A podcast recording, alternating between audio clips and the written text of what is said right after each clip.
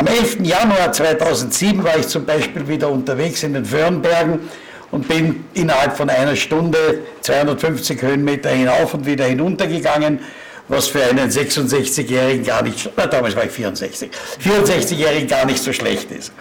Zwei Tage später bekam ich dann plötzlich Fieber. Das Fieber stieg weiter und meine Hausärztin sagte dann zu mir, von dir lasse ich mir nicht das Wochenende verderben und hat mich in die Rudolf Stiftung geschickt. Das hat mir wahrscheinlich das Leben gerettet. Von da an war ich nur mehr sozusagen Zaungast in meinem eigenen Leben. Die Erinnerungen an die kommenden Wochen, zuerst auf der medizinischen und dann auf der Intensivstation, sind eigentlich nicht vorhanden und ich bin daher auf die Erzählungen von meiner Ehefrau und meinem auch ehelichen Sohn äh, angewiesen, dass der mir erzählt, was also da eigentlich los war. Man verwöhnte mich dort auf der Intensivstation mit einer mit der Analogsedierung sehr intensiv mit, und wenn ich jetzt die Medikamente falsch ausspreche, hoffe ich sie zu erheitern, bekam ich Sufentanil, Midazolam, Catapresan, Ketamest, Somsanit und Miltown. Das Miltown kenne ich irgendwoher.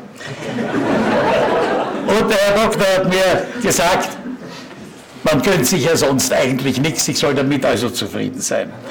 Jedenfalls diese Woche auf der Intensivstation sind für mich eine verschollene Zeit. Ich habe nicht die geringste Erinnerung. Es waren circa fünf Wochen, aber man berichtete mir etwas Seltsames. Als Elfjähriger, also im Jahr 1954, hatte ich einen Autounfall.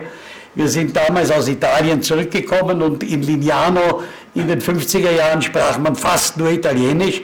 Und ich habe dort als Kind mit anderen Kindern spielen wollen und ich habe gezwungenermaßen einigermaßen gut Italienisch gelernt. Und auf der Heimfahrt sind wir dann in der Nähe von Tarvis verunglückt und ich kam in Villach dort ins Spital. Das war 1954 und irgendwie hat das über die Jahrzehnte hinweg einen äh, Anker in die Gegenwart geworfen. Ich habe angefangen auf der Intensivstation im Jahr 2007 Italienisch zu reden. Ich habe mit den Schwestern Italienisch geredet, mit den Ärzten Italienisch geredet, sogar mit meiner Frau, die ich eigentlich gut kenne, habe ich auch Italienisch zu reden versucht. Aber es äh, hat irgendwie, ist da etwas passiert mit meinem Verstand, was mir bis heute natürlich nicht erklärlich ist. Aber ich weiß nicht, ob Sie mir das erklären können. Es war jedenfalls rätselhaft. Jedenfalls Mitte Februar habe ich dann die Ärzte, haben die Ärzte und die Schwestern von der Intensivstation von mir genug gehabt und haben mich auf die Neurochirurgie transferiert und dort bekam ich wieder Medikamente, Fraxiparin, Rifoldin, Fuzidin, Comepril, Concor, KCL, Mepril, Pantolog, Temesta, Ursofalk und Aerius oder Aerius. Das Ganze war jedenfalls die Antwort der Mediziner auf den Staphylococcus aureus, den ich mir zugezogen hatte, und auf eine Sepsis am Rückgrat, ein Abszess am Rückgrat und eine darauf folgende Sepsis. Ich habe den Eindruck gehabt, dass in diesen Tagen, die sehr verschwommen sind, die Ärzte sehr viel herumexperimentiert haben, probieren wir das, nehmen wir das oder diskutieren wir das. Und das ist ja alles vor mir passiert. Ich habe es halbwegs mitgekriegt, aber natürlich nicht im Detail. Jetzt komme ich eigentlich zum Wesentlichen von diesen Worten. Es geht um das Aufwachen. Und zwar das tägliche Aufwachen, dass man dann nachher nicht in der Intensivstation, da schläft man, aber auf der Neurochirurgie wird man gegen 5 Uhr früh geweckt mit dem Fiebermessen und bis zum Frühstück wird man dann alleine gelassen. Und diese Zeit ist die blanke Panik. Ich kann mich erinnern, in der Nacht schläft man tief und fest, ob mit oder ohne Medikamente, das weiß ich nicht.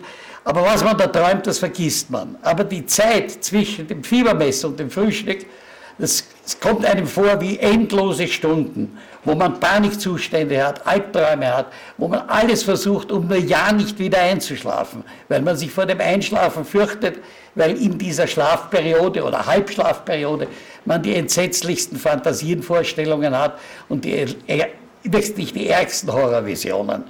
Ja, dann versucht man sich selber wach zu halten. Und ich da, bin auf die verrücktesten Dinge gekommen.